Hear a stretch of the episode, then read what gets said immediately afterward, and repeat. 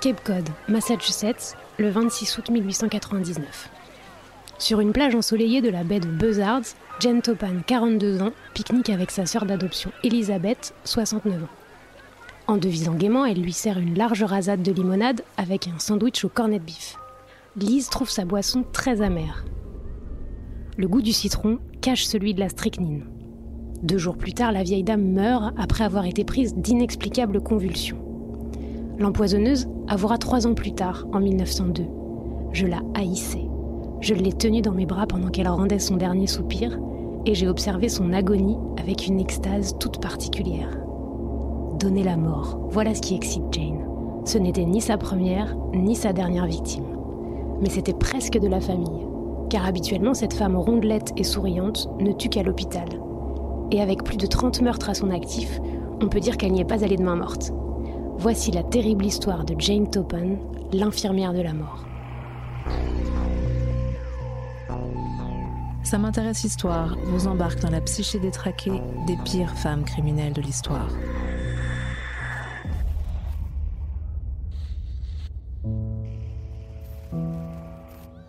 Petite dernière de trois sœurs, Honora Kelly, surnommée Nora, est née en 1857 dans un foyer misérable de Boston. Ses parents sont des immigrés irlandais. Sa mère meurt de tuberculose quelques mois après sa naissance. Son père, tailleur de métier mais surtout alcoolique et psychotique, place ses plus jeunes filles, Nora, 5 ans, et Delia, 7 ans, dans un orphelinat avant d'être lui-même interné. Il avait voulu se coudre les paupières. Les deux orphelines confiées à l'institution y subissent des abus dont on ne connaît pas les détails, excepté leurs conséquences. Delia deviendra prostituée et Nora psychopathe. Cette dernière est accueillie par une famille en 1865, les Topan, qui l'intègrent à leur maison, sans toutefois l'adopter. Au contraire, la petite fille va leur servir de servante. Nora Kelly n'existe plus, elle est remplacée par Jane Topan, enfant domestique. Un contrat la lie au Topan qui ne lui accorde pour seul droit que de porter leur patronyme et d'être entretenue jusqu'à sa majorité. Elle n'est pas maltraitée, elle sera même scolarisée, mais elle grandit dans la honte de ses origines et les humiliations quotidiennes pendant qu'Elisabeth, la fille de la maison, est choyée. Elle lui réglera son compte 34 ans plus tard sur la plage de Cape Cod. En attendant ce moment, Jane doit se montrer reconnaissante de son sort. Sourire en toutes circonstances, même quand elle a envie de pleurer. Jane demeure sous le toit des Topan jusqu'à ses 28 ans. En 1885, quand ils n'ont plus besoin de ses services, elle entre comme aide-soignante à l'hôpital Cambridge de Boston. Elle y fait des merveilles, déploie des trésors de patience et ne compte jamais ses heures auprès des patients.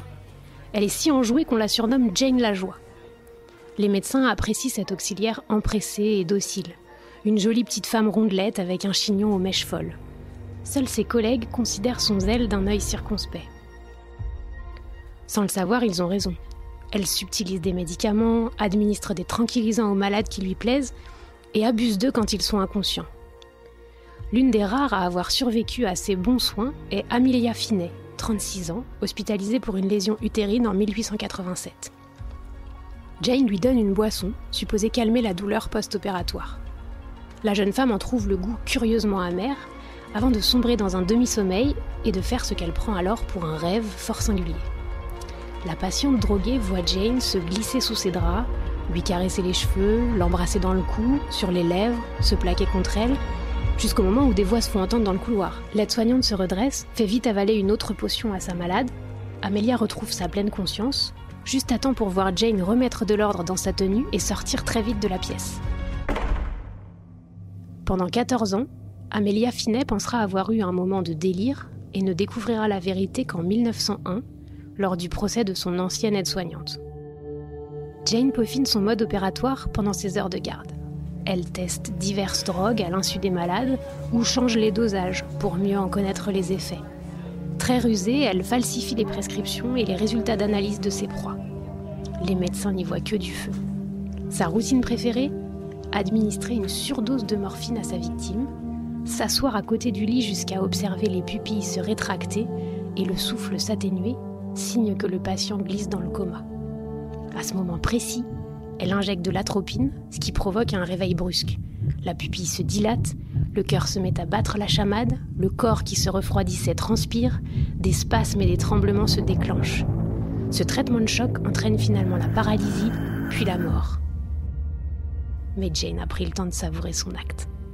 En trois ans, à l'hôpital de Cambridge, elle aurait institué une douzaine de patients sans éveiller le moindre soupçon.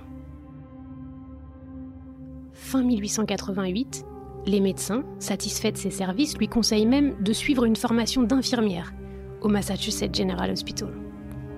Un an plus tard, elle y occupe le poste d'infirmière en chef. Mais avec les nouvelles responsabilités qui lui incombent, Jane s'expose à une attention accrue. Sa hiérarchie s'aperçoit alors qu'elle recourt trop souvent aux opiacés et relève de multiples anomalies dans les dossiers médicaux des patients. La rumeur l'accuse de vol, on dit aussi qu'elle boit en cachette. Bien qu'aucune preuve ne soit retenue contre elle, Jane est renvoyée en 1891. Qu'à cela ne tienne, elle travaille à son compte. Sa jovialité inspire confiance. Mais les morts subites jalonnent sa route. Elle s'attaque de préférence à des personnes vulnérables, dont le trépas passe facilement pour naturel. En 1895, elle empoisonne son logeur, puis sa veuve, dont elle était devenue la confidente et dame de compagnie. Le 29 décembre 1899, elle assassine une retraitée, qui l'avait engagée comme garde-malade, juste pour lui dérober quelques bijoux et vêtements. En février 1900, elle élimine Myra Connors, une collègue dont elle lorne l'emploi de formatrice médicale dans un établissement pour jeunes filles. Topan raconte au directeur que Myra a dû s'absenter pour raison familiale et que cette dernière la recommande pour la remplacer. Son bagou fonctionne.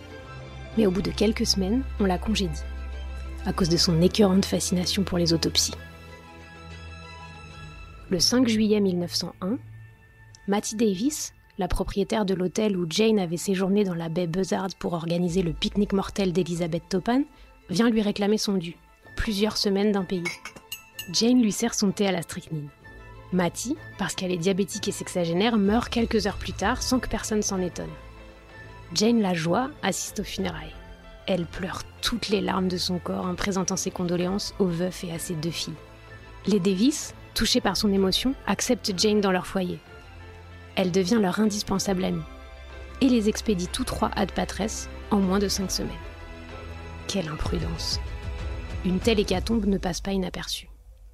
Les corps sont autopsiés à la demande du reste de la famille, l'empoisonnement est démontré, et la piste n'est pas longue à remonter pour parvenir jusqu'à Jane. Au moment de son arrestation, le 29 octobre 1901, la meurtrière se trouve chez la défunte Elisabeth Topan, dont elle tente de séduire l'époux. Au passage, elle a aussi tué la sœur du veuf qui s'était opposée à sa présence. Le 31 mars 1902, lors de son expertise psychiatrique, Jane Topan avoue 11 meurtres, parmi lesquels ceux des Davis. Elle n'explique pas ses pulsions meurtrières. Mon ambition était de tuer plus de gens que n'importe quel homme ou femme qui a jamais vécu, dit-elle seulement. Le 23 juin, elle est déclarée non coupable, mais condamnée à être internée à vie en hôpital psychiatrique. Elle finira ses jours à l'asile de Taunton, dans le Massachusetts, le 17 août 1938 âgée de 80 ans. Après le procès, Jane avait confié à son avocat avoir commis 31 meurtres. Elle affirmait avoir à chaque fois ressenti un frisson de volupté, en particulier lors du meurtre d'Elizabeth Topan, sa victime la plus proche, la plus désirée et la plus haïe d'entre toutes.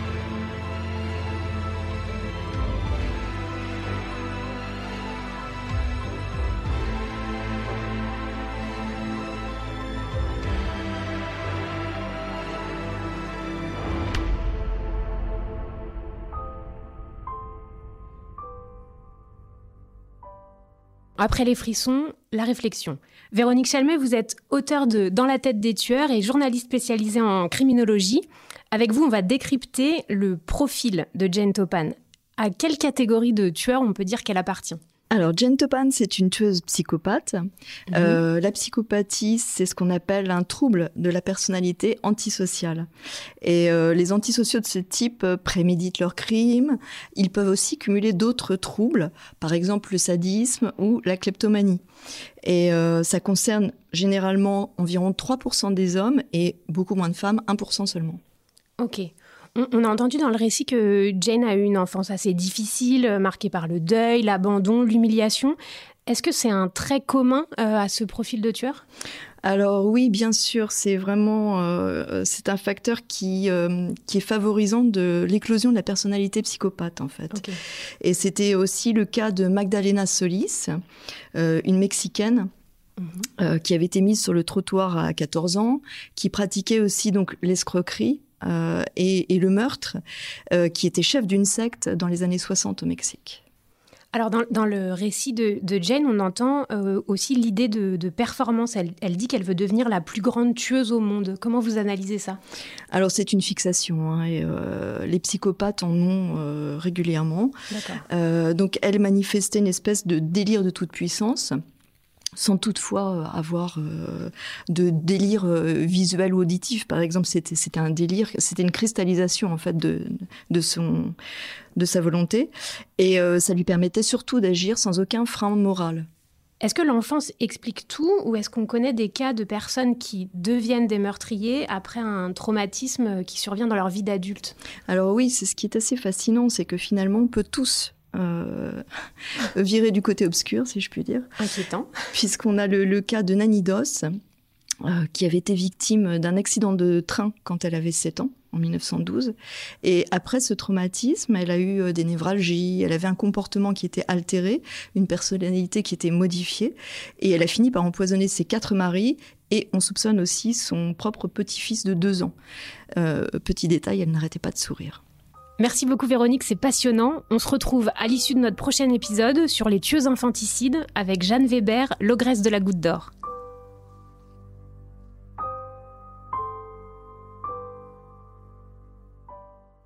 Cet épisode a été écrit et scénarisé par Véronique Chelmet et Cyrielle Lemoyne-Tolba, raconté par Afsané Saboui et réalisé par Lucas Vibo.